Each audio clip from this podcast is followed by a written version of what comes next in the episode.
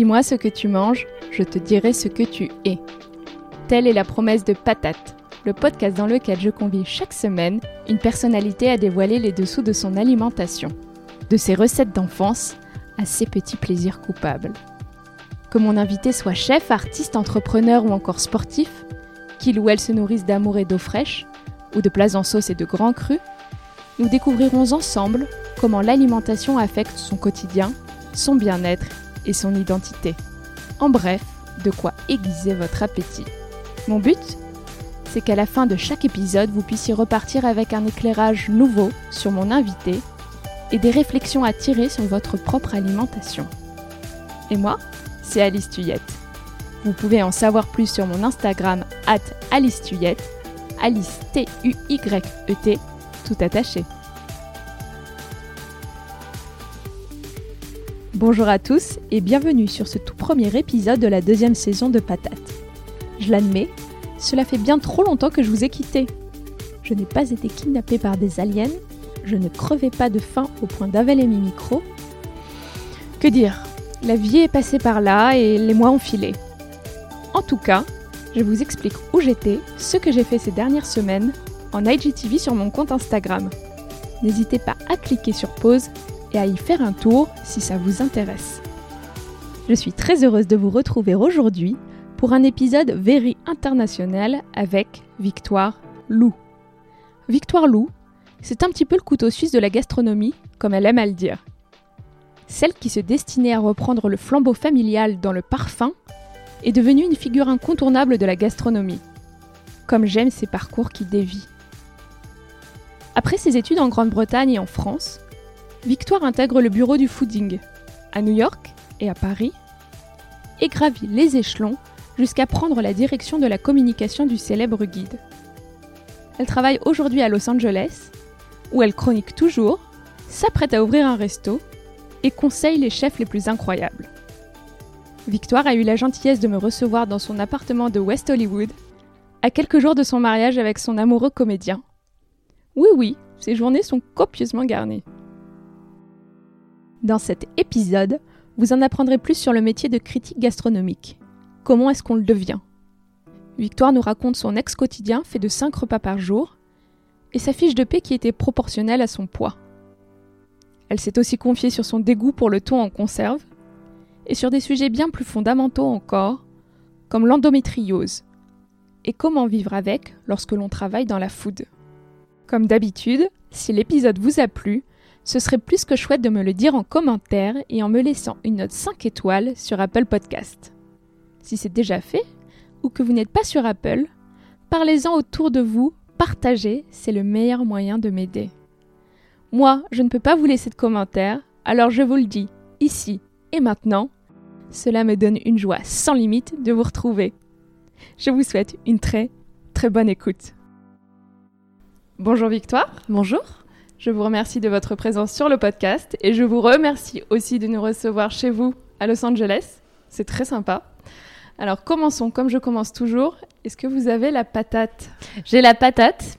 J'ai une petite patate en ce moment parce que plein de choses à jongler. euh, ouverture d'un resto, euh, livre à écrire et euh, mariage à organiser. Mais la fatigue peut aller de pair avec la patate. Est-ce que, chère Victoire, vous pouvez me parler du dernier repas qui vous a marqué? Alors, c'est pas une question facile parce qu'il y en a plein, mais de tête, je dirais Contramar, euh, mon restaurant préféré à Mexico, Mexico City. Euh, un restaurant qui est euh, pas du tout en train de chercher les codes de la nouveauté ou quoi que ce soit. Euh, les serveurs sont en livrée, le menu ne change pas et c'est juste extrêmement frais. euh, de bons poissons et, euh, et des margaritas au mescal absolument à tomber. Très bien, alors prochain séjour à Mexico City, on a une bonne adresse. On va maintenant remonter les pendules. Victoire, j'aimerais savoir où est-ce que vous avez grandi, euh, qui cuisinait à la maison, enfin bref, comment est-ce que vous mangiez quand vous étiez enfant? Alors, étonnamment, j'ai pas du tout grandi dans une famille où les gens cuisinaient.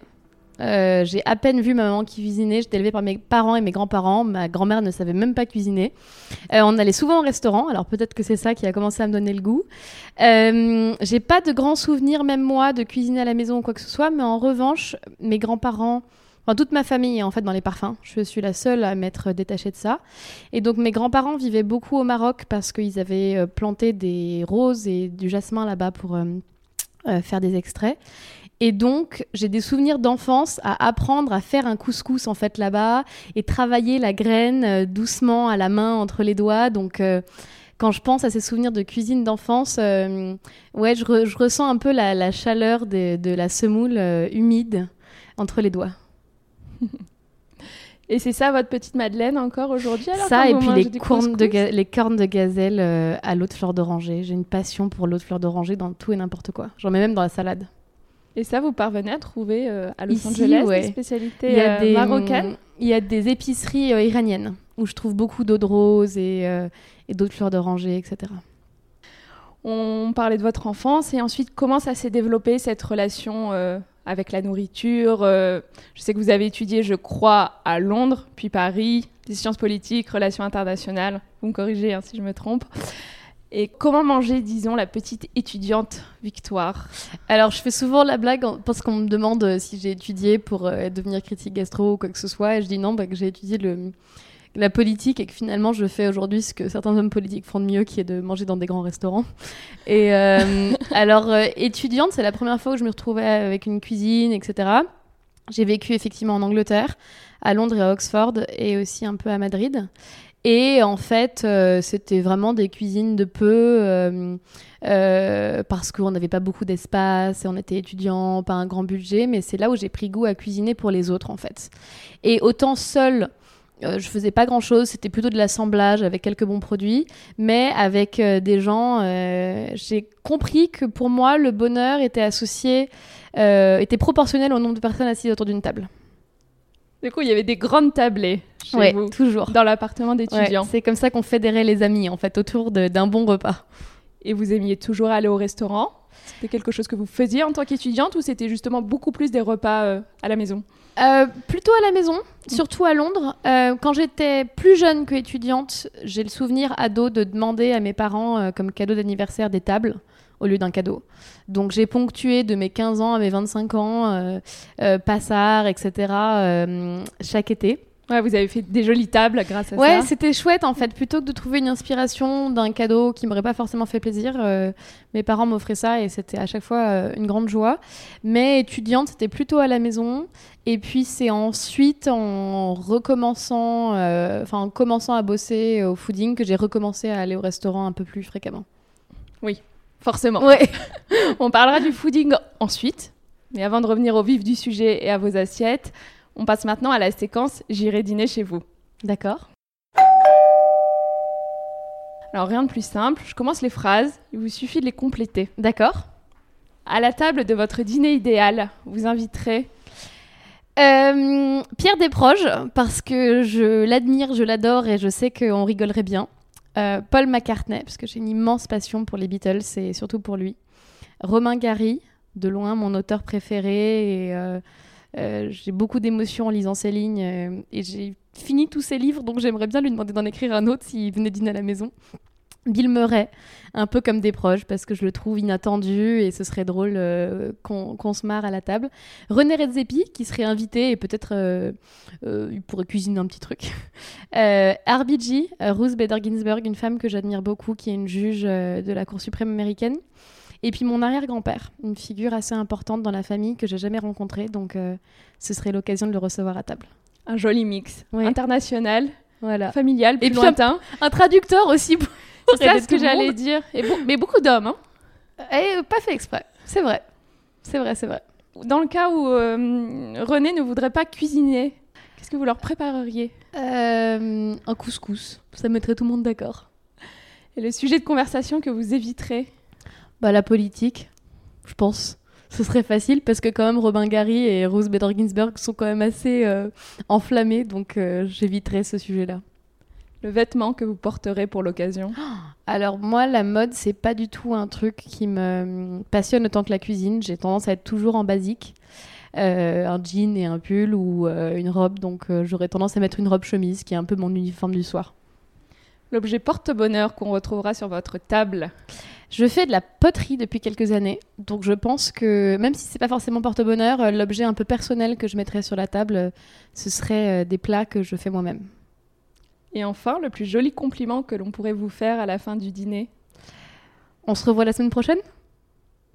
C'est la même chose que quand vous allez tester un restaurant, ça, je crois. Exactement, c'est pas fait exprès, mais je pense que s'ils ont envie de revenir, ce serait chouette. Belle preuve de d'amour. Mm, mm. Alors maintenant, nous revenons à la trame classique de l'interview. Une question que j'aime toujours poser pour euh, découvrir mon invité. Si les assiettes que vous consommez régulièrement pouvaient parler, qu'est-ce qu'elles diraient de vous, de votre personnalité, de la personne que vous êtes? Alors encore plus à Los Angeles qu'à Paris, j'ai tendance à manger dans des restaurants d'horizons très différents. Euh, J'adore manger euh, iranien, marocain, israélien à la maison et au resto. euh, J'ai une grande passion pour le tadig, qui est un riz iranien qui le font encore mieux là-bas, ou alors le vietnamien et l'italien. Donc je pense que mes assiettes diraient que j'ai pas mal de miles accumulés dans mon estomac. Et au fond, chère Victoire, ça représente quoi manger pour vous? Euh, c'est une source de bonheur qui est à notre disposition trois fois par jour si on s'en donne la peine. Est-ce qu'il y a malgré tout, je sais que vous mangez beaucoup de choses, compte tenu de votre euh, curiosité, de votre métier, mais est-ce qu'il y a des aliments qui vous dégoûtent? Il n'y a pas d'aliments qui me dégoûtent, mais il y a une manière de les conserver qui me dégoûte. J'ai un gros problème avec la conserve. En fait, j'aime pas le goût de la saumure. Euh, donc euh, des haricots verts que j'adore, dès qu'ils sont en conserve, je c'est même pas gustatif, c'est rien qu'à l'odeur. J'ai beaucoup beaucoup de mal avec le.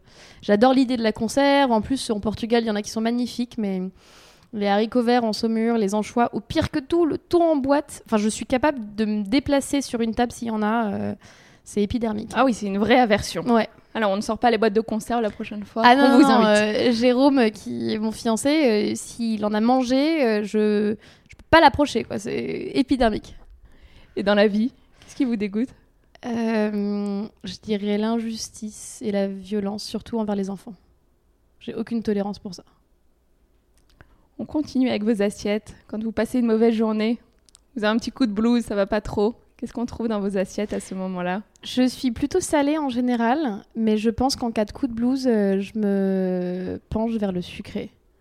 Et euh, sans modération. J'adore le sucré en cas de coup de blues. euh, ça doit être hormonal, mais Et vous Voilà. allez cuisiner Vous allez faire toujours un gâteau cuisiner. Je- J'aurais jamais tendance, pour le coup, euh, quelle que soit l'importance du coup de blues, j'aurais jamais tendance à aller au supermarché acheter un paquet de biscuits. Non, non, je vais me mettre au fourneau et je vais faire euh, des cookies ou un gâteau ou une tarte aux fruits, euh, à partager ou pas, mais euh, voilà. J'ai une passion pour la crème de marron euh, Clément Faugier. Ouais, elle coûte 15 dollars ici, mais franchement, euh, parfois ça vaut le coup. Ça fait du bien. hein. Mm. Même si ici, le temps n'est pas très hivernal ni, ni même automnal. On a deux saisons en fait. On y- C'est l'été le jour et l'hiver la nuit. C'est ça. Alors, faut manger la crème de marron la nuit. et puis le jour, euh, vous revenez à la salade et au, au jus vert. Qu'est-ce qui vous donne le plus d'énergie en dehors de la nourriture? Euh, Pas facile. Je dirais Jérôme, mon fiancé, qui est vraiment euh, ma source de bonheur et d'énergie. Et j'ai cinq petits frères que j'aime plus que tout. Et donc, euh, ouais, ils sont tous euh, la meilleure chose qui me soit arrivée dans la vie. Et au-delà de me donner de l'énergie, c'est que je j'ai pas de limite d'énergie quand il s'agit de choses pour eux. Euh, Je pourrais déplacer des montagnes, euh, quoi qu'il arrive. Encore des hommes. Toujours Ouais, entouré d'hommes. Je sais pas pourquoi. Bon, on va pas se le cacher. Là, vous venez d'en parler. Vous avez déménagé à Los Angeles pour, euh, pour votre petit ami de l'époque qui est aujourd'hui votre fiancé. Avec lui, ouais, pas pour lui parce qu'on vivait en France Pardon, ensemble. Avec lui. Ouais. Euh, Enfin, c'était un choix commun. Dans le sens où s'il habitait ici, oui, j'aurais déménagé pour lui, mais lui habitait en France quand on s'est rencontrés, D'accord. euh, avait l'intention de partir à LA au même moment où moi j'avais l'intention de partir à l'étranger, euh, sans avoir vraiment défini où. Et donc j'ai été grandement influencée par ça, plus par le fait que la scène culinaire à l'époque à Los Angeles, elle était en plein boom. Puis on voyait dans tous les magazines, tout le monde parlait de la Californie, etc. Donc je me suis dit, euh, partons ensemble et Oui, il y avait des voilà, désirs qui coïncidaient. Exactement, c'était génial. Ok, très bien. Et, et lui est comédien. Ouais. Alors, qui cuisine à la maison? Euh, majoritairement moi parce que j'adore ça et que ça fait partie de mon métier. J'ai souvent des recettes à tester pour euh, différents boulots. Euh, mais on s'est mis en, je pas le mot résolution, mais on s'est mis en, en idée que chaque lundi, il cuisine ou on cuisine ensemble. Ça permet de débuter la semaine sur une note positive et on va faire des courses ensemble. Et de plus en plus, c'est lui tout seul, ou en tout cas, c'est lui qui a l'initiative et je fais son, son commis. Ah, c'est génial! Mm. Très bonne idée. Et vous, vous aimez autant manger que cuisiner? C'est quelque chose qui vous plaît beaucoup de cuisiner? Peut-être même plus? Davantage encore? Euh, J'aime davantage manger quelque chose qui est cuisiné à la maison, par moi ou chez quelqu'un, que au restaurant. Alors c'est peut-être euh, les cordonniers qui sont les plus mal chaussés et, j'ai tellement mangé dans des restaurants qu'aujourd'hui j'apprécie davantage euh, des repas familiaux. Mais oui, j'ai une immense passion pour le fait de cuisiner tant que ça reste personnel. C'est-à-dire que si on me demande de faire un banquet ou s'il fallait que je devienne chef comme l'a fait euh, euh, Julie Gerbet en cuisine à l'Orillon, je pense que je perdrais un peu euh, de passion. Parfois, des, des, des amours comme ça pour un art, ça doit rester non lucratif. Je pense que des gens qui aiment écrire des poèmes, dès qu'ils le font pour un magazine ou quoi que ce soit, il y a la pression, il y a la deadline. Et pareil pour moi, j'adore cuisiner, mais je le ferai pas forcément euh, professionnellement. Ouais, ça peut perdre de son charme, Mm. évidemment. Et quelle est la spécialité de la chef euh, de cuisine ménagère, disons De la chef Euh, Victoire Lou? J'en ai pas particulièrement parce que je change quasiment à chaque fois. J'ai tendance à pas suivre des recettes mais à feuilleter un livre et après faire un peu un micmac. Je cuisine beaucoup au tolenghi. Et euh, je dirais majoritairement végétal, euh, sauf euh, des tagines que j'adore faire et refaire et refaire. Vous êtes consultante culinaire et critique, ou chroniqueuse, on verra, on en parlera ensuite. Comment est-ce que vous parvenez à maintenir une forme de routine alimentaire? Est-ce que vous avez un planning des repas? Comment est-ce que vous vous organisez? Parce que bien évidemment, manger, ça fait partie du bien-être. Mais quand ça devient justement trop, ça peut devenir pénible presque.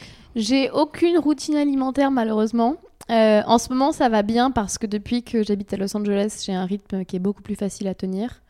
Mais pour vous donner un exemple, quand j'étais en France, j'ai fait jusqu'à 100 restaurants par mois.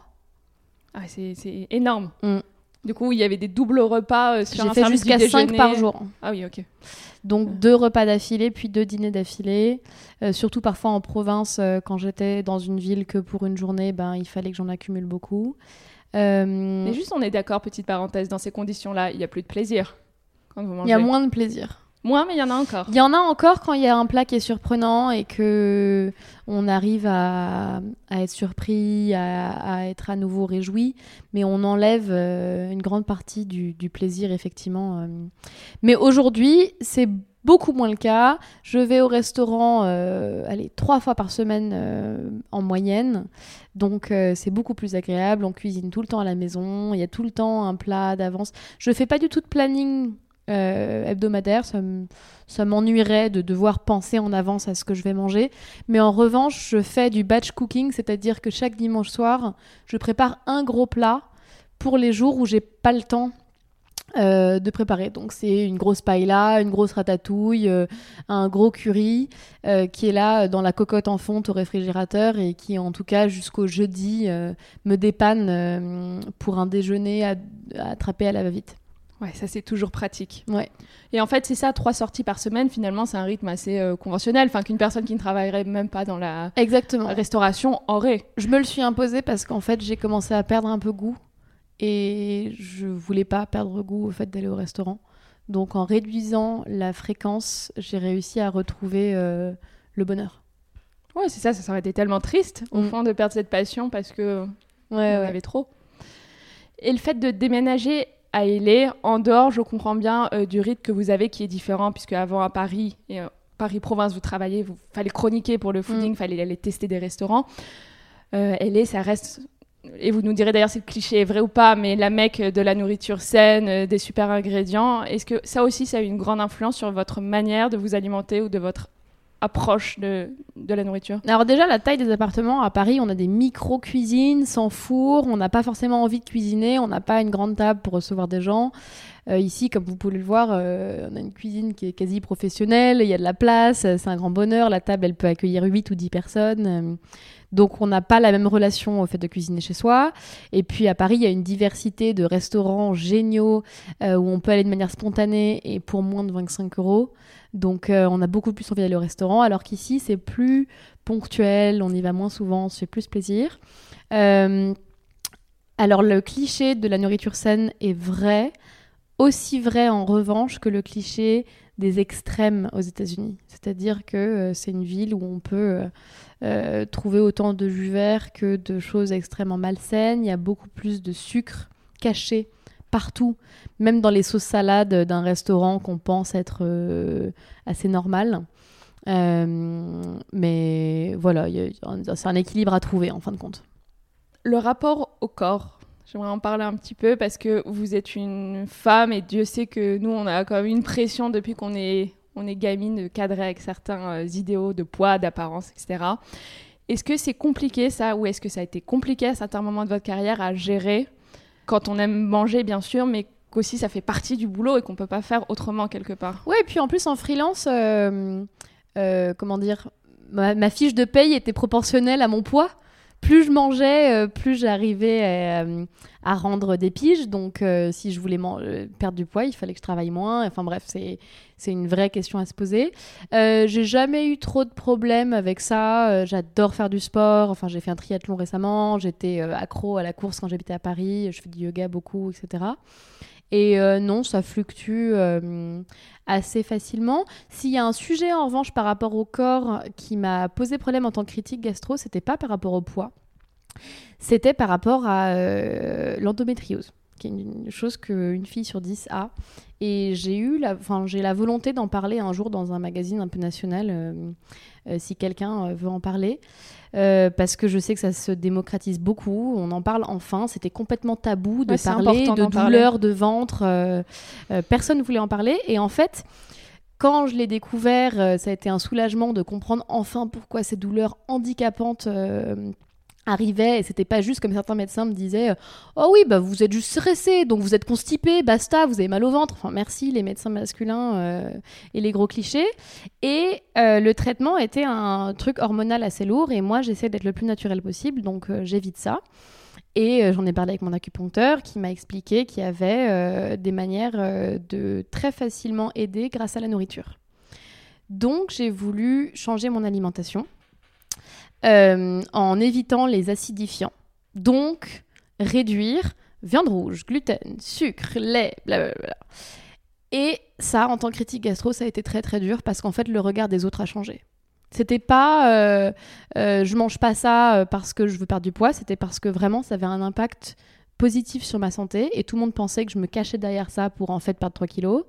les hommes chefs avec qui je travaille en tant que consultante c'est dur en fait de faire un repas. Je me retrouvais à faire semblant de commander une grosse entrecôte euh, et manger plus de pain parce que euh, j'avais l'impression que si je prenais du poisson avec des légumes, je n'avais pas la même légitimité en tant que critique et en tant que consultante. Et non, c'est un sujet que j'ai jamais vraiment abordé parce que j'ai pas eu l'espace de le faire, mais hum, pour répondre avec un peu trop de longueur à cette question. Ah, mais c'est très bien, c'est là où ça devient intéressant. c'était pas le poids qui m'a posé problème, c'était euh, trouver une réconciliation entre santé et légitimité dans mon boulot. Et puis c'est important que, que, vous en parliez. Et, et moi, je peux d'autant plus m'identifier ayant bossé dans le domaine aussi de la critique gastro. C'est vrai, on a souvent tendance à vouloir montrer qu'on mange, qu'on mm. mange, qu'on va goûter tout, qu'on est épicurien, qu'on a peur de rien et qu'on peut s'enfiler des quantités, se resservir, etc. et commander tout. Et, et c'est très important de le dire que c'est pour des raisons de santé. Euh, au-delà et qu'il y, a tout un tas de raisons pour lesquelles on ne mange pas telle ou telle chose. Hmm. Même si j'en mange. Hein. oui, vous en mangez. ravie de me faire un, super bon pain avec euh, du fromage, etc. Mais j'essaie juste de le faire avec modération.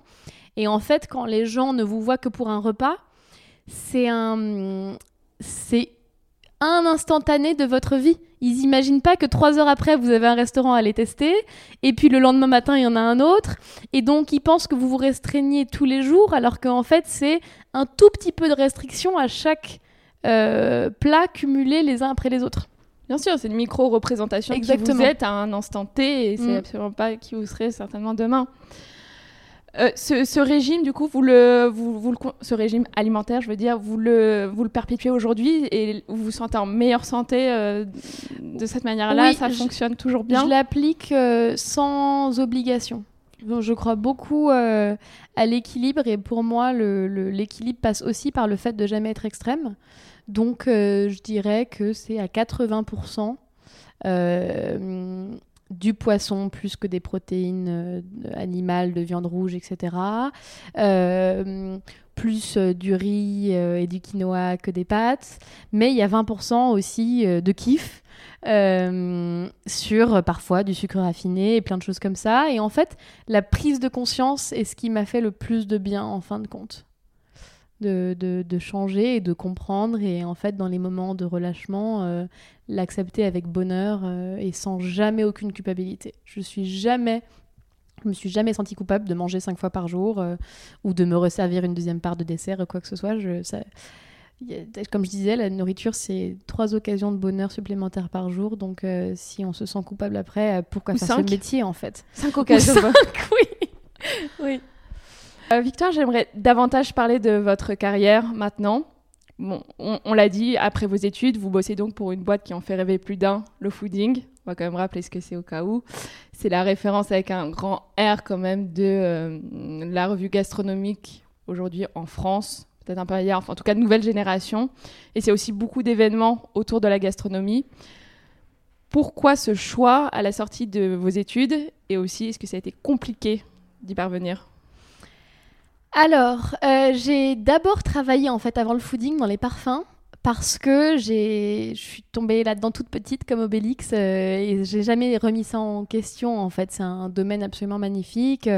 mon papa faisait ça, mon grand-père faisait ça et hum, donc j'ai fait plusieurs expériences professionnelles dans les parfums et j'étais en césure à Sciences Po. Il me restait six mois à faire avant de me candidater à mon premier job officiel en fait. Donc le fooding était censé être une parenthèse euh, un petit pas de côté qui devait en rester un, en me disant bon, il me reste six mois, je vais faire un truc euh, inattendu. J'adore le fooding, j'adore le lire, etc. Donc j'avais décidé de postuler en stage à New York auprès euh, d'Anna Polonsky. J'ai remarqué qu'on avait plein d'amis en commun sur Facebook.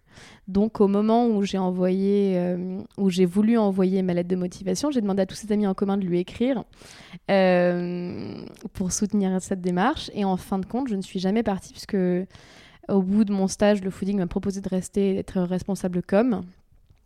Et j'y suis restée pendant plusieurs années. Au début, ça a commencé donc avec un stage à New York parce que mm. fooding avait un bureau à New York en plus de Paris. Et vous, vous avez navigué entre New York et Paris, c'est ça euh? Pendant ma première césure, j'ai fait euh, trois mois en bizdev à Paris, hyper hyper instructif. Euh, trois mois en événementiel et comme à New York auprès d'Anna, passionnant aussi. Et je suis rentrée et en fin de compte, je devais faire, retourner à Sciences Po pour ma dernière année et j'ai demandé un aménagement pour accepter le poste de responsable com au fooding en parallèle de ma dernière année d'études. Et j'en suis pas partie. Voilà. Et combien de temps en tout au fooding? Je sais plus parce que c'est euh, euh, entre la période où j'étais en stage, j'ai fait plusieurs années full-time responsable com. Ensuite, j'ai démissionné en fin 2015 pour déménager à Los Angeles. Mais euh, ils m'ont demandé de reprendre mon poste à distance. Donc j'ai bossé encore un an depuis LA euh, en jonglant avec les horaires de Paris et les 9 heures de décalage horaire pour garder le poste. Euh, et ensuite, quand j'ai officiellement démissionné, je suis restée freelance et j'écris aujourd'hui encore pour eux euh, des chroniques aux US. Donc, vous ne les avez jamais vraiment quittés. Voilà, c'est une histoire d'amour qui continue en pointillé, mais qui, qui s'arrêtera jamais. Il y a plusieurs phases dans une histoire d'amour. Voilà. Est-ce que, vous avez le plus aimé ou ce que vous aimez le plus, puisque vous y êtes encore d'une certaine manière, dans, dans les différents poste que vous avez eu là-bas Est-ce qu'il y a un fil rouge, j'imagine, en tout cas, qui a nourri les différentes expériences là-bas? Alors, bah, c'était très, très intense, on va pas se mentir, mais j'ai adoré cette formation intensive, très, très loin des précédents postes que j'avais occupés dans de grandes maisons de parfums où tout était très codifié, etc. Là-bas, c'était plutôt une épreuve du feu, on travaillait énormément et on adorait ça. Euh, et puisque j'ai préféré, euh, enfin j'ai eu la chance d'y rencontrer Christine, euh, la directrice éditoriale, qui est aujourd'hui une de mes meilleures amies et de mes témoins, et, et je pense que c'est mon meilleur souvenir du fooding. témoin de mariage, en précise, Ouais. parce qu'on n'en a pas parlé encore dans le podcast. Est-ce que vous avez le moins aimé? Euh, bon, on en a parlé. Je pense que c'est les rythmes auxquels parfois je m'imposais. euh, eux n'y étaient pour rien, hein, mais euh, C'est structurel, c'est le job. voilà. Le, non, mais au- au-delà du rythme du boulot, le rythme de test de restaurant, parfois il y avait des rendus à respecter et, hum, et donc malgré moi, le fait d'en tester trop par jour, c'était dommage en fait de rater des opportunités de bien manger parce que j'en faisais trop souvent. Je sais que ma question est difficile, c'est à l'avenir, mais selon qu'est-ce qui fait un bon critique culinaire? Euh, justement, je pense qu'un bon critique culinaire, c'est celui qui ne croit pas être bon. Euh, Il y a quelque chose que j'admire au fooding, c'est qu'en fait, personne n'a une formation euh, académique pour devenir euh, critique culinaire. D'ailleurs, là-bas, on est plutôt appelé chroniqueur que critique. Euh, il y avait euh, euh, un prof de philo, un retraité, un étudiant, et on était tous sur un pied d'égalité. Et justement, du coup, personne n'était blasé. On n'allait quasiment jamais au restaurant chroniquer seul. Donc en fait, on profitait de l'expérience, on prenait pas forcément de notes pendant le repas, et ensuite on racontait une histoire. On était très loin de l'inspecteur qui va avec son bloc-notes, euh, seul, euh, qui, qui suranalyse euh, chaque plat. Et je pense que cette absence de critique parfait euh, offre de très bons chr- chroniqueurs. Est-ce que vous pouvez me raconter en quelques mots ce qui vous occupe, ce qui vous anime aujourd'hui? Euh, donc aujourd'hui, j'ai monté ma boîte en fait depuis quelques années à Los Angeles. Euh, un peu dur à définir parce que je fais plein de choses différentes. Quelqu'un Et m'a votre boîte s'appelle euh, euh, In the Loop. In the Loop. Euh, clin d'œil à mon, à mon nom de famille. Euh, Quelqu'un m'a dit récemment que j'étais un espèce de couteau suisse français de la gastronomie aux US. Donc, mon cœur de métier, c'est qu'en fait, j'accompagne des chefs et des marques européennes à s'installer aux US. Donc, euh, quelqu'un qui veut ouvrir un restaurant ou quelqu'un qui en a déjà un qui veut l'exporter. euh, et en fait, je les accompagne de A à Z ou que certaines lettres euh, ponctuellement, c'est-à-dire ça peut être soit de l'élaboration du business plan et du visa jusqu'à l'ouverture du restaurant, ou alors juste une campagne de com ou du branding ou de la réécriture de menus, etc. Et je fais pas tout toute seule, c'est-à-dire que c'est une boîte à outils. Et ce que je sais faire seule, ou- et avec mon équipe, parce que je travaille avec deux stagiaires ici, euh, euh, ce que je n'arrive pas à faire seule, j'ai les bonnes personnes pour aller trouver une licence d'alcool, pour aller trouver le lieu, etc. Je les présente et je les accompagne pour qu'ils ne soient pas seuls. Je traduis aussi, euh, au-delà de la langue, le concept et la ville pour des gens qui ne sont pas d'ici. Donc ça, c'est une grande partie. Qu'est-ce qui m'occupe d'autre? J'écris un livre. Euh, je peux pas encore beaucoup en parler parce qu'il sera en édition l'année prochaine, euh, mais c'est sur un sujet euh, assez ironique pour moi qui ne boit pas énormément. Et j'ouvre un resto avec un chef ici qui s'appelle Ludo Lefebvre. Alors là, pour le coup, c'est pas juste du consulting, ça va vraiment être en partie mon restaurant. Donc on est quatre avec Ludo qui a trois mecs et petit trois, et John et Vinny, deux euh, restaurateurs américains euh, qui sont vraiment chouettes ici. Voilà, et puis plein d'autres petites missions à gauche à droite euh, de, de, euh, marketing et social media, etc. pour faire tourner la marmite, mais, mais on, est, on est bien occupé. Ouais, on est d'accord, ça fait vraiment beaucoup. Bon, derrière tout ça, on est quand même d'accord, il y a une question éthique, euh, déontologique presque, quand on est chroniqueur culinaire et consultant pour des restaurateurs, en même temps, parce qu'il y a en quelque sorte une position de prescripteur en même temps que d'acteur, de juge et, et partie. Comment est-ce que vous, vous définissez votre ligne de crête pour maintenir et être, disons, en ligne avec les limites que vous fixez de part et d'autre? Alors en parallèle de toutes ces activités euh, de consultant, euh, j'écris également. Donc j'écris pour différents médias euh, majoritairement francophones qui veulent des, chroniques ici. Euh, le fooding est tellement fort en éthique. C'était les premiers à publier leurs, additions à côté des chroniques, etc. Donc ça m'a emprunt, ça m'a formé en étant comme ça. Jamais j'écrirais une chronique sur un restaurant parce que c'est un client.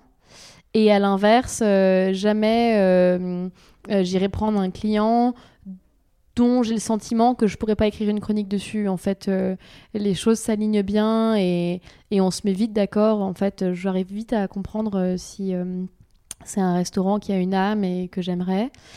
pour mon site, donc intheloop.la, maintenant on est plusieurs à écrire dessus.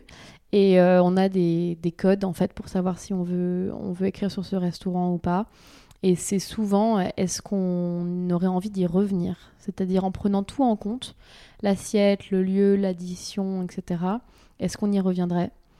Et souvent, on arrive assez vite à trancher et à se dire si oui ou non euh, on écrit dessus. Très bien. Et je sais que j'ai souvent euh, des questions là-dessus parce que c'est un métier qui, cristallise quand même quelques fantasmes et il y, a une question euh, aussi importante, je trouve. D'autant plus à une époque où les codes ont explosé et les sources d'informations se sont multipliées, mais à une vitesse euh, exponentielle. Est-ce qu'aujourd'hui, vous pouvez dire qu'on peut vivre correctement du métier de critique culinaire sans faire autre chose à côté ou c'est impensable? Non on peut pas en vivre bien du tout. Euh, on peut. Au moins la réponse est claire. Oui, on peut en vivre bien. Euh, non, je connais des gens qui en vivent et c'est très bien, mais pas aux États-Unis. Ici, c'est beaucoup trop dur. Il faudrait être dans ce cas-là employé en tant que journaliste au LA Times ou chez Eater. Mais, euh, mais être euh, freelance comme ça, euh, c'est pas. en tout cas, là, mon, mon nom catégorique était pour les États-Unis. Pour la France, je pense que c'est plus facile. Il y a davantage de médias gastronomiques et on peut jongler, comme le font très bien certains freelances, avec différentes choses. Mais, mais je pense qu'en fait, pour quelqu'un qui veut se reconvertir, la clé, elle est dans la polyvalence. Euh, Raphaël Marshall le fait extrêmement bien. Elle écrit, elle travaille à la télévision, elle a d'autres activités euh, en consultant à gauche à droite. Et je pense que pour quelqu'un qui n'a pas un passé depuis euh, des années, comme le fait Julie Gerbet, qui est chroniqueuse dans, plein de magazines différents, oui, effectivement, pour quelqu'un de nouveau, il faudrait trouver une polyvalence pour éviter de souffrir en fait euh, de, ce, de cette difficulté euh, de juste euh, gagner en fonction de chaque pige. J'en profite aussi pour vous remercier Victoire au fait de la pub pour les invités que j'ai eu en saison 1. Que l'on peut tous retrouver sur le podcast de Patate. Exactement, tout à fait. Parfait. Vas-y, on fait le teasing. donc Raphaël Marchal et Julie Gerbet. Maintenant, j'ai une question qui est sans doute volontairement généralisante, réductrice, un peu, un peu pourrie, mais je vais faire la française un peu fière de l'être. Est-ce qu'on mange mal aux États-Unis. Non. Et en plus, je, dis, je parle des États-Unis. C'est plus difficile de bien manger, mais on ne mange pas forcément mal.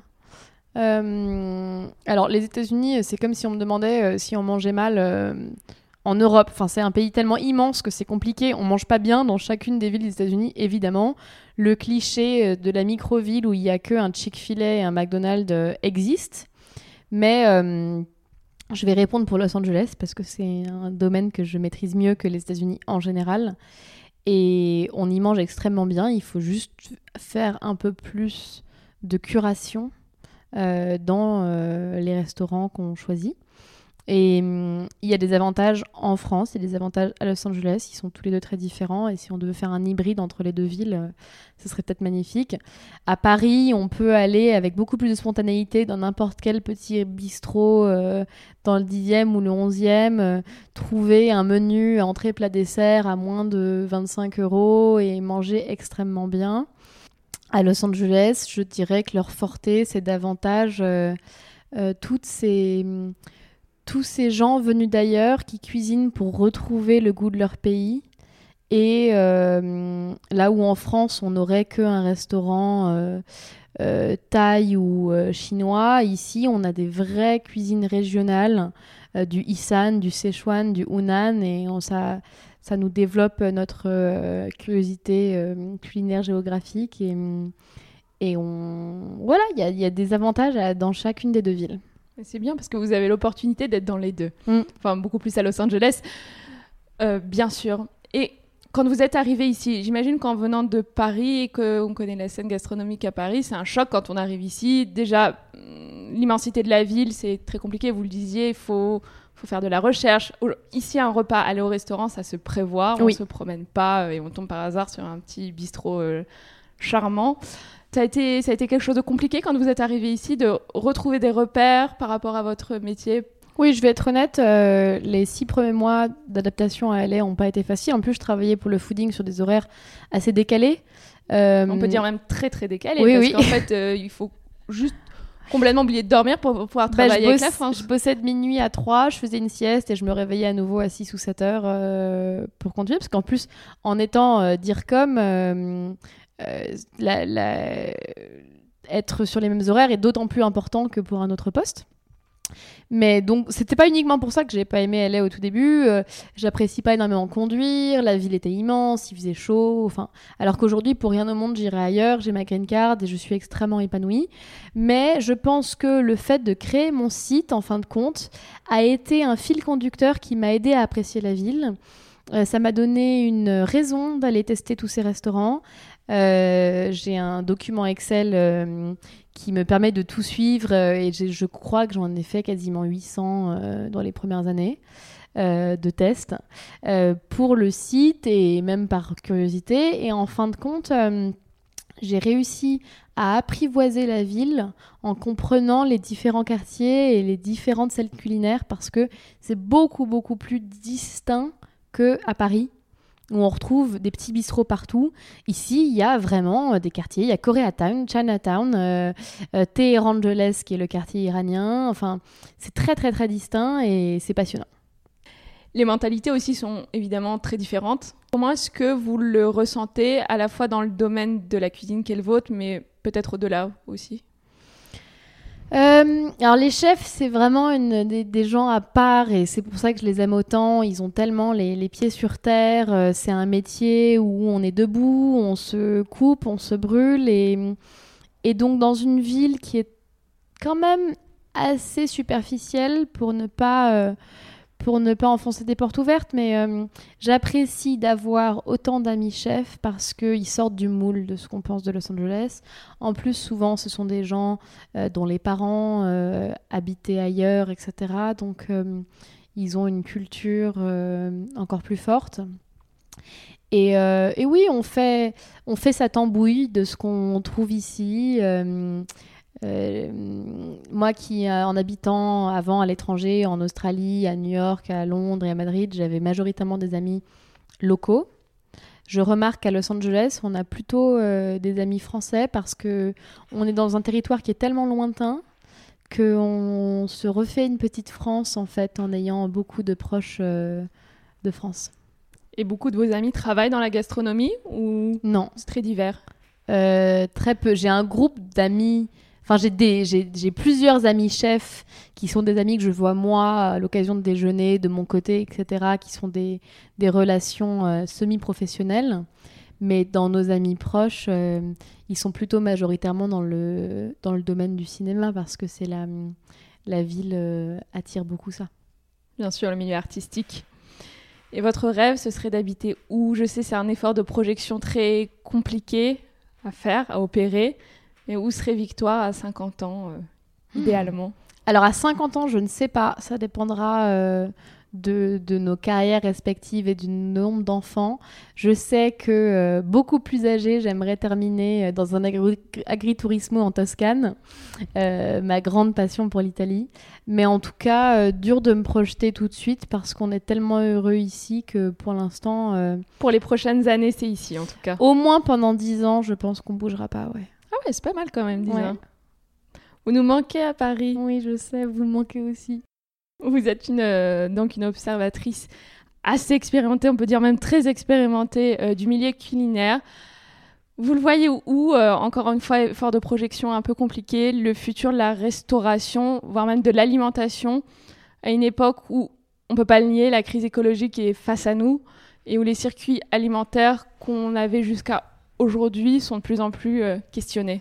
Alors c'est un peu dur de répondre à cette question parce qu'en fait, on vit quand même, euh, vous et moi, dans une bulle euh, où les gens ont vraiment conscience, mais je ne voudrais pas généraliser ma réponse à la France entière ou à l'Amérique entière. Donc oui, je, bien sûr que, en tout cas, autour de nous, dans un cercle plus restreint, les gens sont vraiment de plus en plus sensibles au fait de réduire les produits animaliers, de consommer aussi local et biologique que possible, et aussi bien chez soi qu'au restaurant. Euh, mais j'espère juste que cette prise de conscience va se normaliser en fait, euh, s'étendre euh, parce que nous on a la chance d'aller chez Terroir d'avenir, etc. Parce que on est au courant de ces problèmes et on n'a pas, on n'est pas forcément, on a le luxe de pouvoir se l'offrir. Et j'espère que cette prise de conscience en fait va être plus normalisée euh, dans toutes les régions et dans toutes les, les différentes euh, strates sociales, euh, si on peut le formuler ainsi. Et vous y croyez au rôle du politique là-dedans ou vous pensez beaucoup plus justement à une prise de conscience par le bas? Je pourrais pas me prononcer pour la France parce que je pense qu'ils font un peu mieux qu'ici, aux États-Unis. Mais en tout cas, j'ai l'impression aux États-Unis que depuis le passage de Trump, les gens ont réalisé qu'il ne fallait pas attendre que ça vienne d'en haut. Et en fait, il y a une expression ici qui dit qu'on vote avec notre dollar. Et je crois aussi, moi, beaucoup avec nos yeux. C'est-à-dire que dans des choses gratuites euh, comme euh, euh, Netflix, YouTube, Instagram, etc., en fin de compte, c'est notre l'attention qu'on donne à une chose versus une autre. C'est une manière de voter. Et les dollars, c'est extrêmement vrai. En allant plus consommer local dans un marché, en fait, c'est un acte militant d'aller dans un marché plutôt que dans un grand supermarché, si on peut se le permettre. Et, et je veux pas parler de la France que je connais aujourd'hui moins bien, mais je sais qu'ici, la révolution peut venir d'en bas. Intéressant. S'il ne vous restait qu'une journée à vivre, de quoi serait composé votre dernier repas? Euh, Bon, alors tant qu'à faire, vu qu'il me reste plus qu'une seule journée, je vais pas me soucier de si j'aurai mal au ventre ou pas. Donc, je vais prendre euh, une belle miche de pain, genre le pain des amis, euh, du pain et des idées, un morceau de fromage français de chèvre et des belles grosses figues. Oui, parce que je vais mourir en août, hein, pour que ce soit la saison. Euh, c'est très simple en fait comme dernier repas, mais voilà, je pense que. Ah, c'est tout, on s'arrête là? Bah, on peut faire un entrée, plat, dessert, etc. si vous voulez, mais pour moi qui ai tellement l'habitude de manger autant, en fin de compte, avoir une dinette euh, de peu, mais qu'avec des très très bons produits, et puis un bon verre de rouge euh, un Saint-Joseph ou un pomme roll euh, pour, pour adoucir tout ça. Mais hum, je, je, prends tellement de bonheur à manger simplement quand c'est pas pour le boulot que je pense que pour un dernier repas, il y a rien qui me ferait plus plaisir que ça. Des bons produits, des choses simples. C'est vrai, parfois il y a le cliché du critique culinaire, chroniqueur culinaire qui doit manger des choses extrêmement élaborées ou quand tu vas chez des amis, il faudrait lui faire des préparations absolument incroyables et cérébrales et avec 50 000 éléments, mais en fait non, pas du tout. Ah non, non, non, et puis euh, je pense que nos amis euh, le savent, on est tellement heureux d'aller chez les autres et, euh, et le plus simple, le mieux. Nous approchons de la fin de l'épisode. Est-ce que vous êtes prête pour des questions courtes auxquelles il faut répondre le plus vite possible? Oui. C'est l'interview Patates en rafale avec Victoire Lou. Sucré ou salé? Salé. Petit déjeuner, déjeuner ou dîner? Déjeuner et dîner, pas de petit déjeuner. Resto du coin ou table étoilée? Resto du coin, toujours. Venice ou Silver Lake? Silver Lake. Votre assiette, vous êtes du genre à la partager ou plutôt chacun son plat, pas touche Toujours partager. Les plats, les assiettes, tout. Un plaisir coupable que vous ne voudriez raconter à personne euh, bah, Je l'ai évoqué, la crème de marron Clément Fogier. Bowl ou viennoiserie? Bowl. Le meilleur croissant à Los Angeles ou à Paris? Euh, À Los Angeles, Combi. K-O-N-B-I. Une perle. Vin rouge ou vin blanc Rouge, toujours. Fromage ou dessert Les deux. L'adresse parisienne qui vous manque ici Moconuts. Jeu de mots pourri. Quand vous avez une faim de loup, vous dévorez quoi en premier euh, le dessert. Le cuisinier que vous admirez, ça peut être une toque célèbre ou un proche. Euh, mon grand-oncle, qu'on appelait gros-père, et qui était pâtissier. Trois ingrédients que vous avez toujours dans votre cuisine. De la coriandre, du cumin et une très bonne huile d'olive. Vous passez une soirée entre amis, vous enfilez votre tablier ou vous réservez un resto? J'enfile mon tablier. Vivre pour manger ou manger pour vivre? Un équilibre entre les deux. J'adore manger, mais il faut pas que ce soit non plus prépondérant. La patate, frite, purée, vapeur ou sautée? Oh, Purée avec un gros morceau de beurre bordé. Parfait, on a terminé. J'en profite quand même parce que vous, vous, nous aviez dit que vous ne preniez pas de petit déjeuner, c'était uniquement déjeuner et dîner. C'est quelque chose que vous faites euh, tout le temps, tous les jours alors vous, vous appelez le petit déj? C'est pas du tout une contrainte euh, comme euh, il y a à la mode ce truc de jeûne intermittent. Même si j'adore le jeûne et que j'ai fait un passage à la pensée sauvage et c'était une des plus belles expériences de ma vie. mais en fait, j'ai jamais eu faim le matin. Et je me suis toujours forcée jusqu'à 3 ans euh, de petit déjeuner parce que j'entendais euh, c'est le repas le plus important de la journée, petit déjeuner de roi, blablabla. Bla, et en fin de compte, euh, j'ai essayé de voir comment était la vie si je m'écoutais et que je me forçais pas à manger. Et ça se passe bien mieux comme ça. Ouais, finalement, une affaire de s'écouter, encore une fois. Et j'en profite aussi parce que vous parlez de la pensée sauvage, le jeune. Pourquoi c'était une si belle expérience Peut-être pour rappeler aux auditeurs, en fait, je sais même plus où est-ce que c'est en C'est dans le Vercors. C'est dans le Vercors, c'est ça. Et en fait, ils proposent plusieurs euh, programmes, en fait, où on peut plus ou moins jeûner, avoir plus ou moins d'aliments, enfin, Exactement. Solides, etc.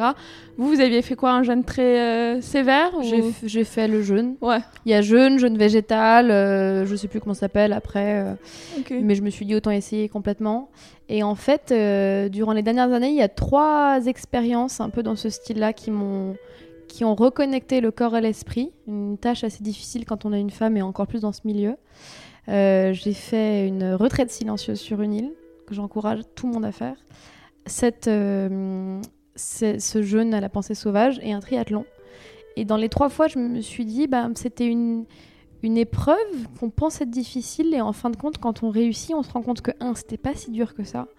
Et deux, on fait vraiment un avec notre corps et on peut être fier de vivre dedans. Et, euh, et c'était vraiment euh, très très euh, intéressant comme expérience et surprenant.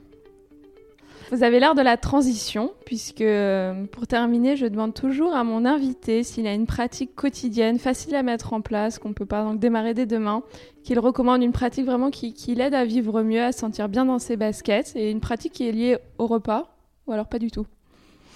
Alors je vais être euh, euh, ridiculement euh, californienne dans ma réponse parce que le prendre le temps, même si c'est trois minutes, et on appelle ça une méditation, on appelle ça un moment pour soi, on appelle ça comme on le souhaite, mais d'avoir trois minutes où personne ne peut nous l'enlever.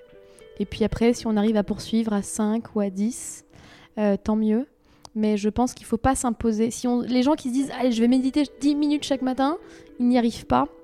Donc autant juste se dire 3 minutes pour moi. Ça peut être le matin, ça peut être à la pause déjeuner, ça peut être le soir avant de s'endormir. Mais personne ne peut vous les enlever et, euh, et voilà, ça nous appartient et ça fait énormément de bien pour en fait rythmer sa journée. Très bien. Et où est-ce que mes auditeurs peuvent vous retrouver? Réseaux sociaux, votre site internet alors, euh, réseaux sociaux assez facilement sur Instagram, at victoire-loup, euh, ou en recherchant tout simplement Victoire Loup euh, comme l'animal dans la barre de recherche. Et après, pour ceux qui veulent partir en voyage, j'ai mon site qui s'appelle InTheLou, où il y a majoritairement des chroniques de LM et on commence à avoir des chroniques internationales. Euh, et il y a même une boîte contact et je serais ravie de parler à tous ceux qui ont des questions euh, sur les visas pour venir vivre aux États-Unis, euh, sur le fait de se reconvertir d'un coup dans la gastronomie.